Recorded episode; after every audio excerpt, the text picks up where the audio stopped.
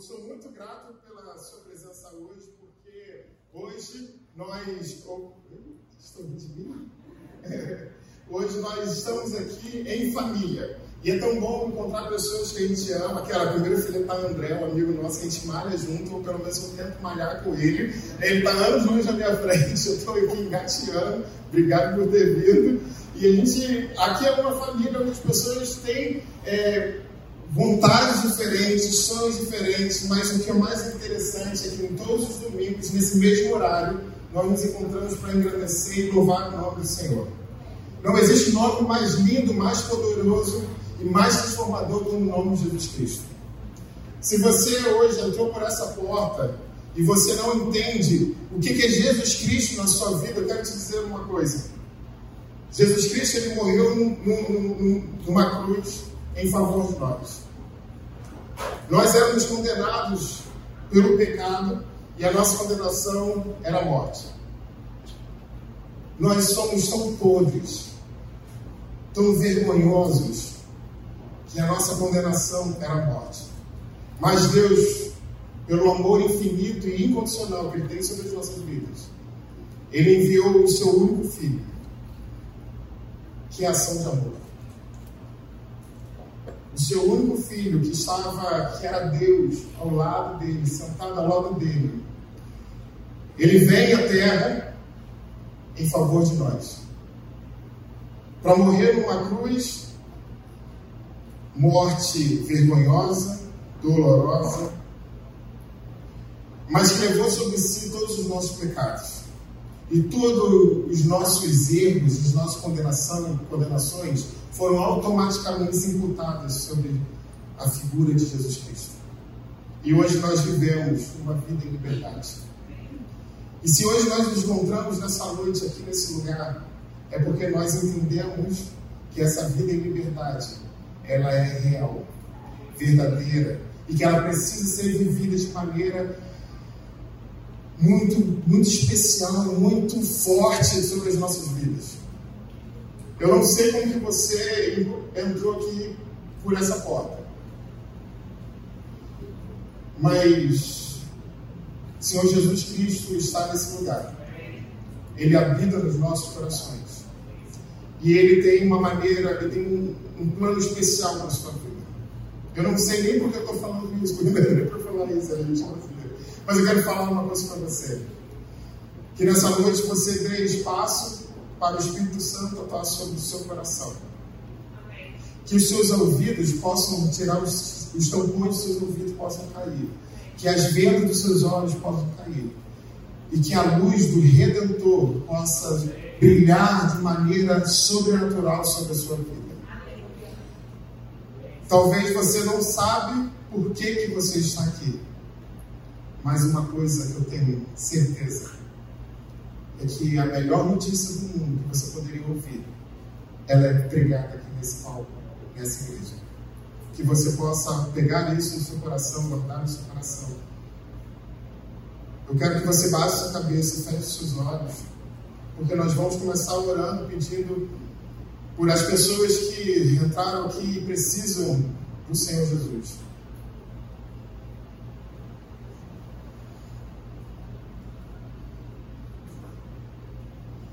Queria que eu quero te convidar de maneira especial fazer uma oração, que é uma conversa com Deus usando suas próprias palavras, colocando diante de Deus. Deus, eu entrego a minha vida. O Senhor é o rei da minha vida. Minha vida está uma bagunça, mas eu preciso do Senhor. Por favor, Deus. Use as suas próprias palavras.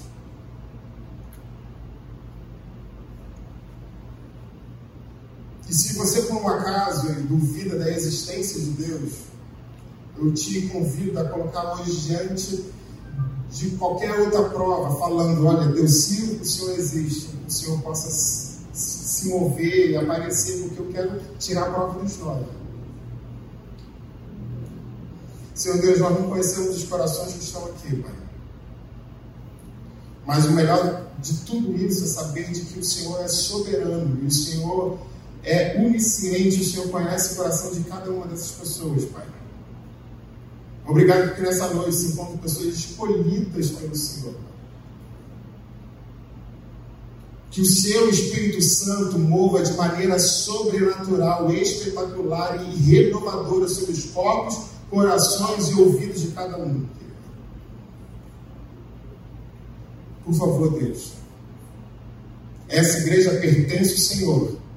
Não existe espaço, Pai, para qualquer outra coisa a não ser mandamentos do Senhor, vontades do Senhor, porque o Senhor é o centro desse lugar, Pai. Muito obrigado, Deus. Amém, Pai. Quero falar para você que nós estamos numa última, na última pregação da série Jeitinho Brasileiro. Jeitinho Brasileiro, talvez para você seja um, um jargão para dizer, ah, é um jeitinho de dar um, uma fugidinha e dar um miguezinho, qualquer outra coisa que a gente tenta. Ah, é o jeitinho brasileiro. Mas além, fora disso, eu tive a oportunidade de morar fora por um tempo. E aí eu pude conhecer outras culturas. Quando a gente conhece outras culturas, a gente tem duas, uma alegria e uma tristeza de falar, cara, como que nossa cultura é horrível. Tem tanta coisa ruim na nossa cultura. Mas é a alegria de falar assim, graças a Deus que eu sou brasileiro. Porque, cara, eu não aguentaria ser qualquer outra coisa a não ser brasileiro. E quando a gente olha para a nossa cultura, eu estou falando aqui não para dizer que brasileiro não presta, mas o mais importante é que nós precisamos é viver a cultura bíblica sobre as nossas vidas. Não, indiferente de, do lugar onde você nasceu, lugar físico, se é Brasil, Alemanha ou qualquer outro lugar. Independente se você viveu numa família completamente arruinada, sem base familiar, ou se você teve as piores experiências da sua vida, independente disso. Isso não designa e não, não define quem você é. Nós precisamos é entender no Senhor qual é a cultura bíblica para as nossas vidas. Porque a cultura bíblica ela transforma o nosso coração. Talvez você já entrou numa, numa igreja que colocasse para você inúmeras regras. Olha, para você ser uma pessoa espetacular, você não pode isso, não pode isso, não pode isso, não pode isso. Cara, é tão bom saber que o Evangelho impõe sobre nós valores. E a partir do momento que os valores de Deus estão dentro do nosso sangue, fazendo parte do nosso DNA, todas as nossas atitudes vão apontar para Deus. Todas as nossas vontades vão ser vontades vindas do Senhor. Mas é natural. Como, por exemplo, eu, eu faço algumas coisas meio parecidas com meu pai, mas ele nunca me ensinou que eu deveria andar feito um pato, mas ele anda que nem um patinho que nem eu. As pessoas sempre fica andando que um pato. Ninguém nunca me ensinou a, andar que nem um pato como meu pai, mas está no sangue, é natural. E, infelizmente, na nossa sociedade hoje,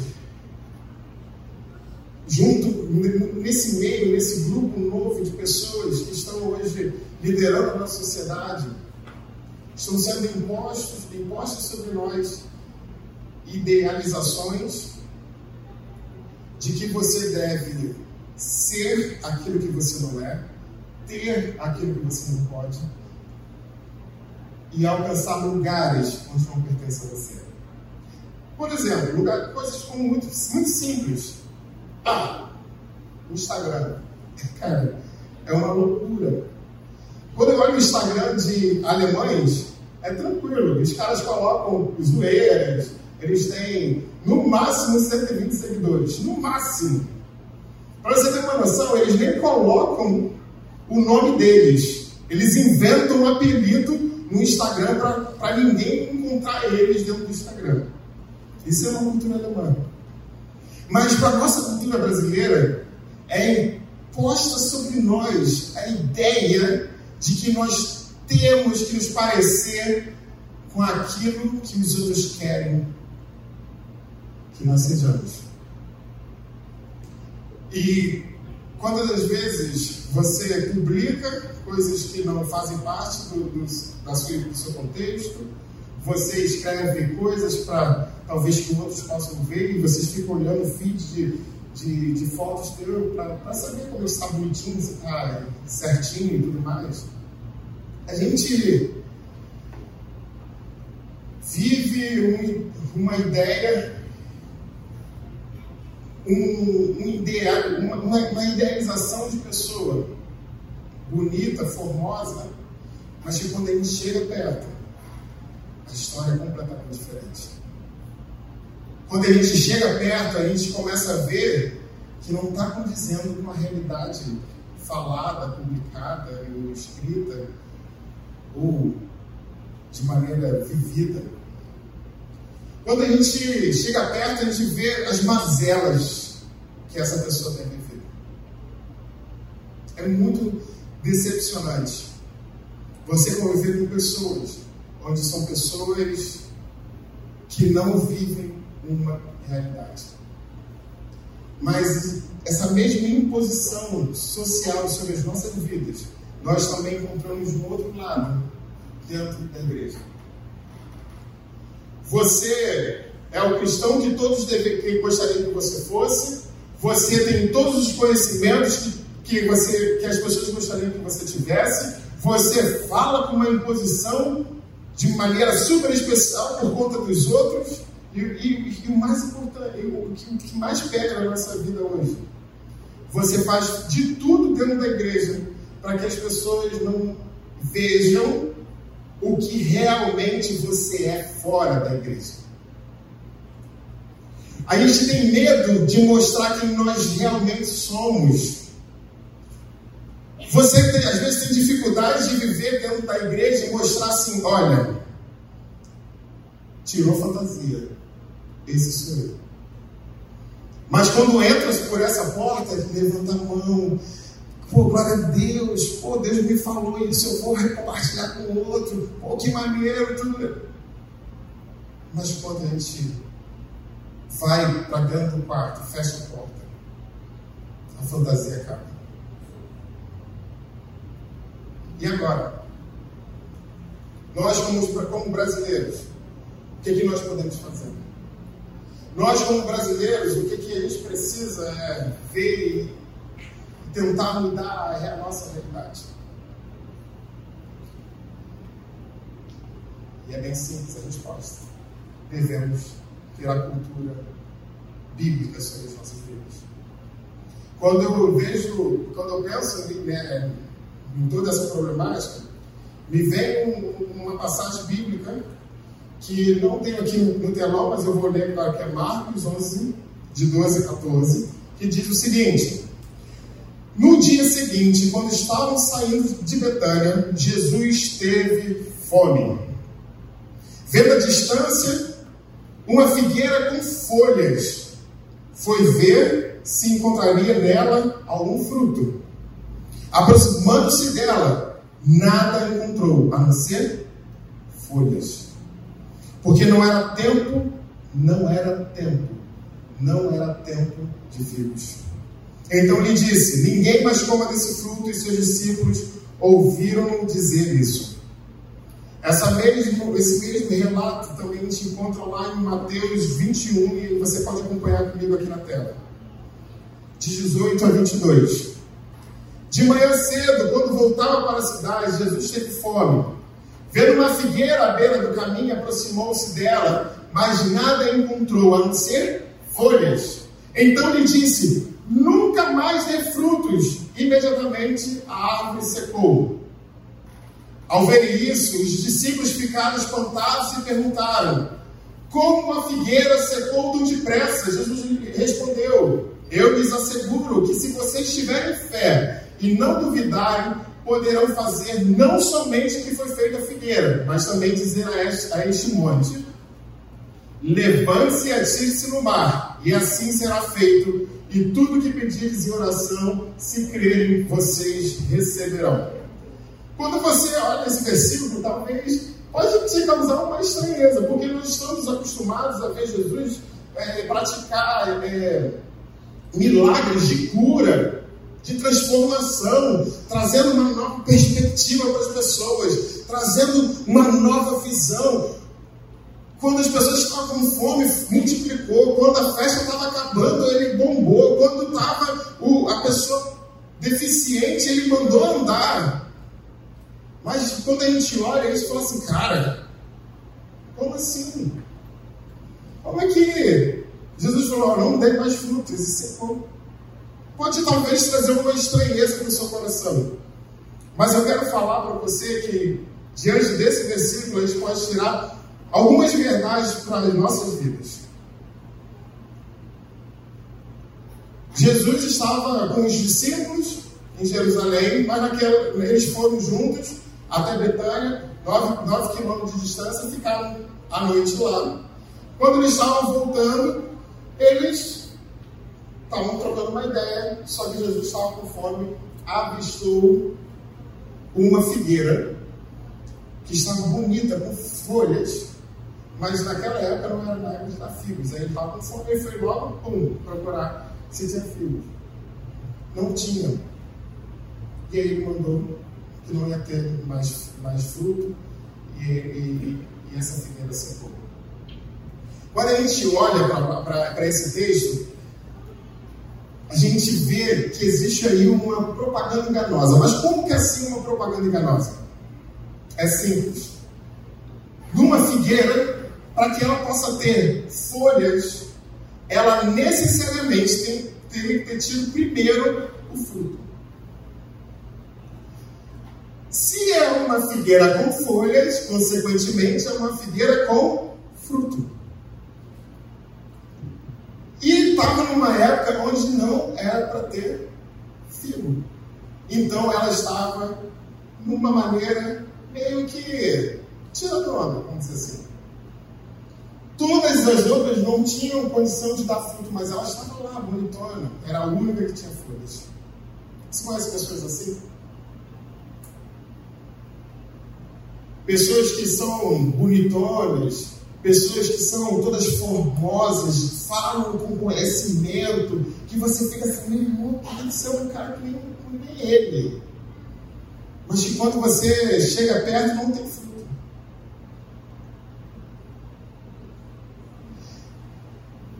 Nenhuma das outras pessoas poderiam ter, ter fruto, porque não era época, mas ela estava ali se posando de bonitão. Mas quando a gente olha para o fruto, eu quero que fique bem claro na sua cabeça, é que não estamos falando da importância de fruto de boas obras, de servir a igreja, de ajudar o próximo. Não, nós estamos falando de fruto do Espírito. Nós estamos falando de que quando nós tivemos, temos um encontro com Deus, o DNA do Senhor é colocado no nosso sangue e, e consequentemente, nós temos fruto do Espírito. Eu vou ler aqui para você qual, qual, qual, é o fruto do Espírito. O que eu acho mais interessante é que não são frutos, está no singular. Mas o fruto do Espírito é amor, alegria, paz, paciência, amabilidade, bondade, fidelidade, mansidão, domínio próprio. Quando está no singular, quer dizer que não tem como você escolher alguns. Esse eu tenho, esse eu não tenho, esse eu tenho, outro tem. Esse talvez eu possa vir e conseguir até dezembro. Não. É o combo. Fruto. E quando Jesus olhou e viu que ali estava vivendo era uma mentira. Era uma propaganda enganosa. Porque ela tinha tudo para ter um fruto. Mas só que ela não tinha. Você talvez está passando por isso. Você está passando por um momento da sua vida onde você está parecendo o que não é. Você está tá mostrando para as pessoas uma vivência daquilo que você não vive de verdade. Você está tendo decisões e mostrando para as pessoas para poder mostrar e apresentar alguma coisa que você não está sendo. Eu quero fazer um, um exercício com você agora. Gostaria que você baixasse sua cabeça na hora de fechar os seus olhos, só ficasse você e Deus. E que você agora respondesse para você. algumas perguntas que eu vou fazer. A primeira pergunta é: Quem sou eu? Quem você é?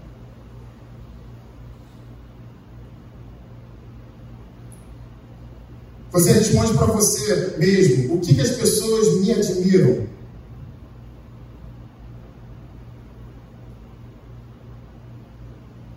O que as pessoas me admiram é uma realidade ou é uma aparência?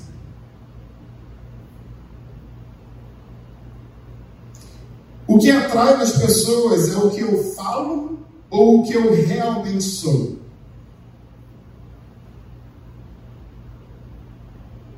As pessoas admiram minhas folhas ou meu fruto? Agora você pode abrir os seus olhos.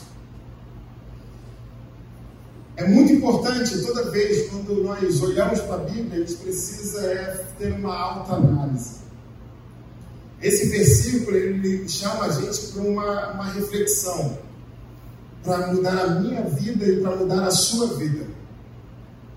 E é tão bom ver em Deus quais são as, as nossas necessidades de mudança.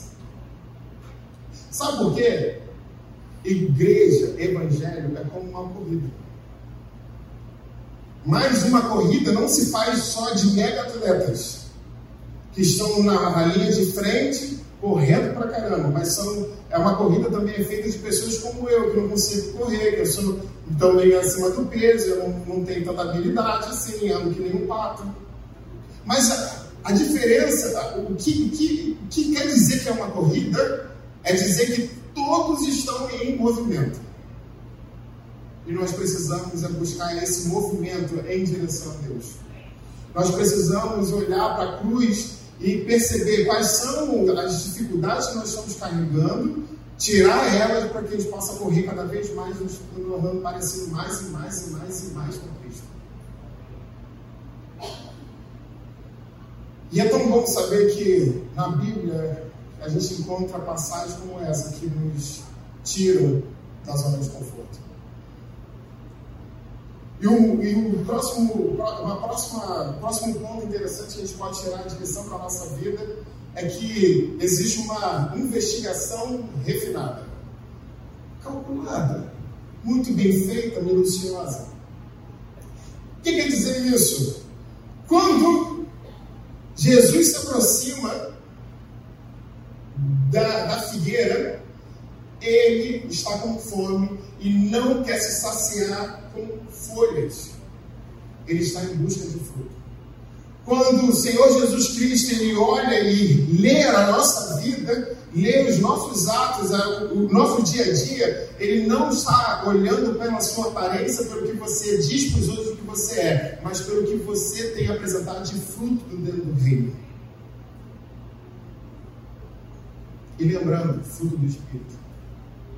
Não interessa se você serve na igreja quase que todos os dias, tem um mega de ministério, tem, você é um mega de um pregador. Não interessa. O importante é que nós temos que ter o DNA para ter o fruto do Espírito de Deus.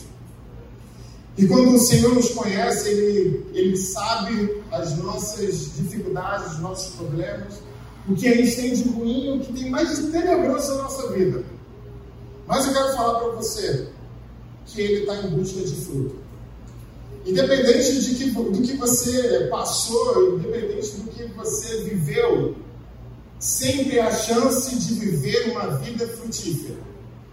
O convite de Jesus Cristo para essa vida frutífera é a todo instante. Vem, vem, vem, vem, vem, vem para mim nova vida. E quando nós temos essa vida, nós temos piedade, nós temos amor, nós temos longanimidade, bondade, nós temos paz, mas isso só vem dele. E nós temos isso simplesmente porque nós somos ramos enxertados em uma videira.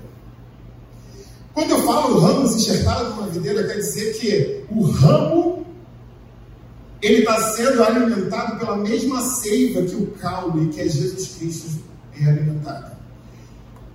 Que o Espírito que alimenta, que habita no nosso Deus, é o mesmo Espírito que habita dentro de nós. E o importante é saber que quando nós somos esses ramos, nós podemos crescer os frutos, com, com, com fruto, porque Deus nos deu a Bíblia, a igreja e tantas outras formas de entender e de viver uma vida frutífera. Precisa viver uma vida frutífera? Qual foi o seu último fruto dado? Há quanto tempo os seus ramos não têm dado fruto? Quero te convidar a tirar a folhagem que representa talvez a longa distância uma, uma figueira bonita. Eu quero te convidar a tirar essas folhagens para dar fruto. E tudo que nós precisamos produzir, Ele nos deu. Tudo que nós precisamos ter, Ele nos dá. E é uma, é uma. Isso quando a gente percebe, quando a gente entende, isso é libertador. Porque quando a gente entende o que é uma vida com Deus, a gente vive uma vida em liberdade. Não sobre um jugo, sobre um peso. E o Evangelho nos dá essa força, essa alegria, esse ânimo, essa nova direção, essa nova perspectiva em liberdade nele. Não confunda folhagem com fruto. Não ache que você está vivendo uma coisa bonitona que as pessoas olham, uau! Com coisa que realmente não, não importa. E nós precisamos ter entendimento de tudo isso na nossa vida. E quando a gente chega no final da, da passagem, existe uma condenação. E é uma condenação que dói. Jesus diz: nunca mais dê frutos. E imediatamente a árvore secou. Você pode ficar assim, cara, mas como? Por que, que Jesus fez isso? Foi uma maldição jogada sobre essa, essa árvore, essa figueira? Não Porque a própria figueira é, é maldição. Porque ela não dá fruto. Ele simplesmente bota para gente a frase de que não dê mais fruto. Ele só está determinando o estado de que a figueira já está, o próprio estado da figueira, determinando como um estado eterno. Isso acontece também. Mas tem chance para as nossas vidas. A chance de sair do estado de infrutífero para uma vida frutífera quando nós encontramos Jesus Cristo. E vou falar uma coisa para você: a sua chance é até o dia que o Senhor Jesus te chamar. Porque quando nós tivermos o juízo final, a entrada para a eternidade, simplesmente vão ser colocados e olhados infrutífero. Não vai dar mais fruta. Frutífero, fruta para a eternidade. Isso que é vida eterna. Vida eterna é quando nós entendemos quem é Jesus Cristo para a nossa vida. Nossa vida é tomada de um espírito diferente, transformador.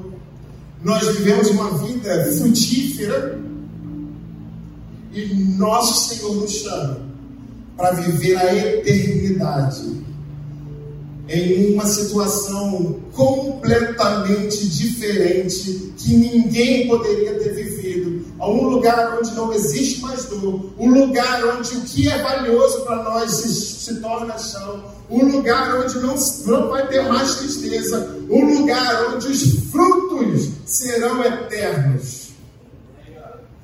Senhor Jesus nos chama para viver uma vida frutífera nele. Que você possa sair do seu lugar, do, do seu ambiente, daquilo que você, da caixa que você tem vivido, crescido, para viver uma vida frutífera de crescimento em Deus. Que a nossa cultura não possa impor sobre nós um padrão para ser aceito, mas que a Bíblia possa impor sobre nós um padrão que era para ser vivido eternamente com Ele. Porque quando nós entendemos isso, nós vivemos uma vida em liberdade. Para muitas pessoas, pensam tem ideia de que o Evangelho é uma ideia onde você não pode fazer nada, que a sua vida vai ser sem graça. Mas o Evangelho te traz liberdade, te dá um novo direcionamento, nova perspectiva. Você precisa ter novos frutos, frutos.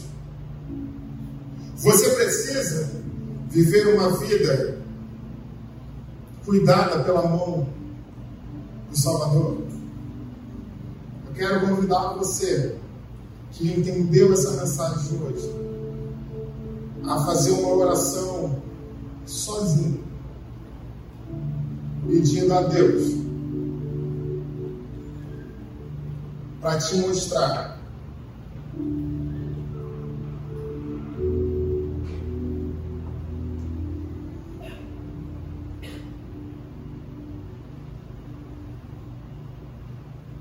Essa é uma passagem que nos tira da nossa zona de conforto.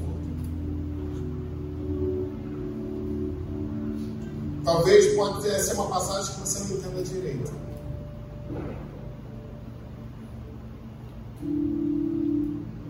Mas é uma passagem que nos traz uma mudança de perspectiva.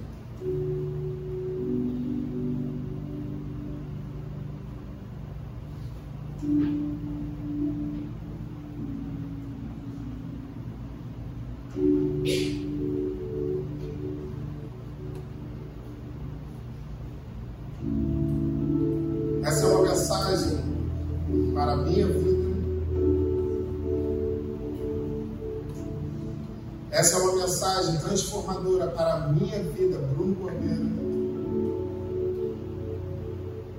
E a minha oração é que essa mensagem também seja forte para a sua vida.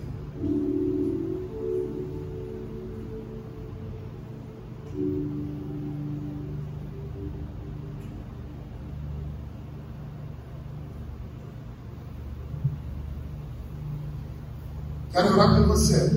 Antes da gente cantar, logo depois de a gente cantar essa próxima música. Quero convidar você a ficar de pé. Para que você possa entoar no louvor ao Senhor. Que esteja nesse momento em oração. Porque depois nós vamos, como família, orar, rogando para frutos verdadeiros e eternos sobre as nossas vidas.